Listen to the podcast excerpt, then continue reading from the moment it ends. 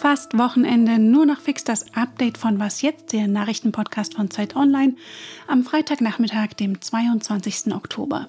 Heute mit Rita Lauter und diesen Themen: vermehrte Angriffe auf Impfpersonal und Standing Ovations für Angela Merkel. Gute Zusammenarbeit zu jeder Tages- und Nachtzeit, das bietet ja Europa. Und äh, es war mir immer ein Vergnügen. Der Redaktionsschluss ist 16 Uhr. Es sind nicht mehr die nächtelangen Sitzungen wie in den vergangenen Monaten, doch auch bei der aktuellen Ministerpräsidentenkonferenz war das dominierende Thema Corona. Den Vorsitz hat der scheidende Regierungschef von NRW, Armin Laschet, von Michael Müller übernommen, der ebenfalls sein Amt als regierender Bürgermeister von Berlin aufgibt und in den Bundestag wechselt.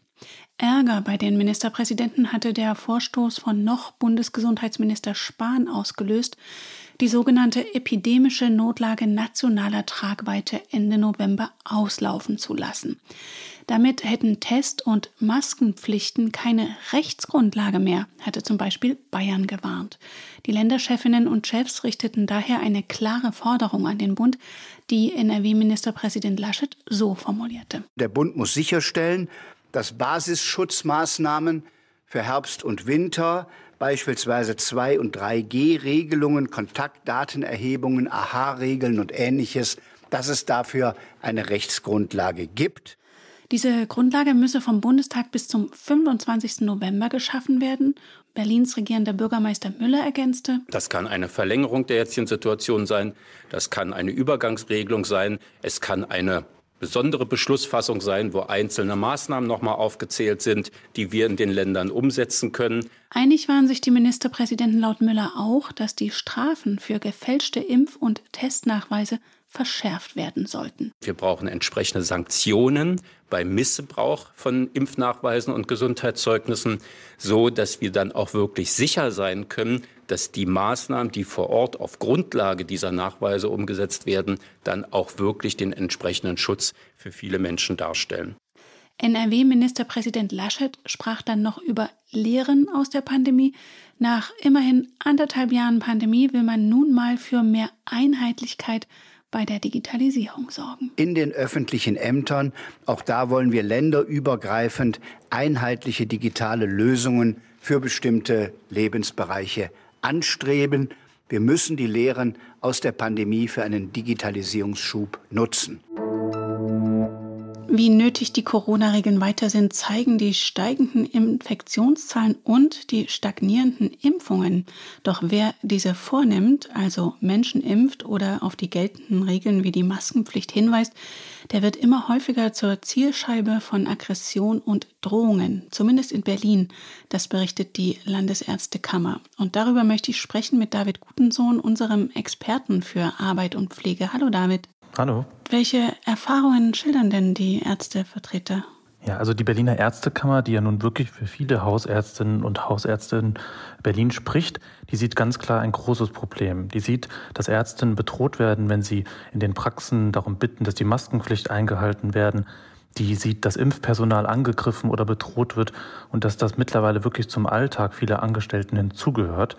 Und die Ärztekammer beobachtet auch, und das fand ich ganz interessant, dass sich die Falschmeldungen im Internet tatsächlich in Gewalt ummünzen. Und deshalb musste tatsächlich auch in Berlin eine Praxis vorübergehend schließen, weil eben das Impfpersonal so konkret bedroht worden ist, dass sie dann handeln mussten und dass sie jetzt Objektschutz beantragt haben. Und diese Angriffe und Drohungen sind ja leider auch nicht ganz neu. Du hast schon im Sommer mit einem Impfarzt aus Neu-Ulm gesprochen. Was haben er und sein Praxisteam erlebt? Ja, genau. Da gibt es tatsächlich viele Fälle von Hausärzten in Osnabrück bis hin zu Kinderärztinnen in Lübeck und eben auch der Fall Christian Kröner, mit dem ich gesprochen habe. Der hat ganz am Anfang der Pandemie, als die ersten Impfungen tatsächlich möglich waren, Informationszettel in seiner Praxis aufgehangen. Also ganz banale DIN A4-Seiten, in denen er gesagt hat, was die Nutzen von der Impfung sein könnten und dass es eben kostenlos ist und jeder machen kann. Hat das dann auf Facebook gepostet und dann ging es bei ihm tatsächlich richtig ab. Denn dann landete diese Schreiben in Telegram-Gruppen von Impfgegnern wie Attila Hildmann. Es gab einen großen Shitstorm online, Drohanrufe in der Praxis, Morddrohungen. Also das volle Programm hat er erlebt. Und das sind Patienten oder sind das wildfremde Menschen, die sich im Internet radikalisiert haben? Er hat mir erzählt, dass es Menschen aus ganz Deutschland sind. Das hat die Polizei auch nachweisen können. Also man sieht da ganz klar, dass das organisiert ist. Also die treffen sich in ihren Telegram-Gruppen online und besprechen ganz genau, wer die nächste Zielscheibe sein könnte, auf wen sie da abzielen. Ähm, ganz wenige Patientinnen und Patienten, mit denen er das erlebt hat, sondern wirklich die große äh, Masse an Menschen, die er dann online gesehen hat, das waren wildfremde Menschen aus ganz Deutschland, die sich organisieren. Und wie wehrt sich der Arzt aus Neu-Ulm jetzt ganz konkret? Letztendlich blieb ihm gar nichts anderes übrig, als Polizeischutz zu beantragen, vor allem nachdem er einen Fernsehauftritt hatte. Denn da hat er dann über die Impfung in seiner Praxis informiert und berichtet und plötzlich kannte man dadurch sein Gesicht. Und sobald das passiert, wird natürlich so eine Bedrohung, eine Morddrohung dann realer. Dann hat man plötzlich auch auf der Straße Angst, dass etwas passiert. Und deshalb ist er ganz konsequent und hat gesagt, was das Wichtigste ist, ist Anzeigen, Anzeigen, Anzeigen. Also wirklich jeden kleinen Kommentar auf Facebook denn was wirklich viele Leute nicht wissen, auch das anonym geäußerte im Internet ist strafbar. Also jede Beleidigung, jede Morddrohung kann verfolgt werden. Dafür gibt es dann hohe Geldstrafen oder sogar Gefängnisstrafen. Und davon sind sogar diejenigen betroffen, die nur liken oder so eine Beleidigung befürwortend kommentieren. Und deshalb hat er ganz klar gesagt, er würde jedem raten, sowas sofort zur Anzeige zu bringen. Und er hat das auch tatsächlich schon erlebt, dass die Polizei Ermittlungen aufgenommen hat, Menschen ausfindig gemacht hat und jetzt Verfahren eingeleitet sind. Das ist dann wahrscheinlich so der einzige Weg, auf dem man sowas erreichen kann. Und das Interview werde ich nochmal in den Shownotes verlinken. Danke dir, David. Ja, sehr gerne. Über den EU-Gipfel und den ungelösten Streit mit Polen haben wir ja gestern schon berichtet.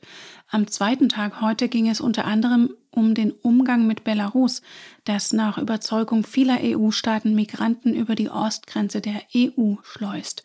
Österreichs neuer Bundeskanzler Schallenberg forderte im Namen einer Gruppe von zwölf Ländern EU-Mittel für den Bau von Zäunen und anderen Grenzschutzanlagen.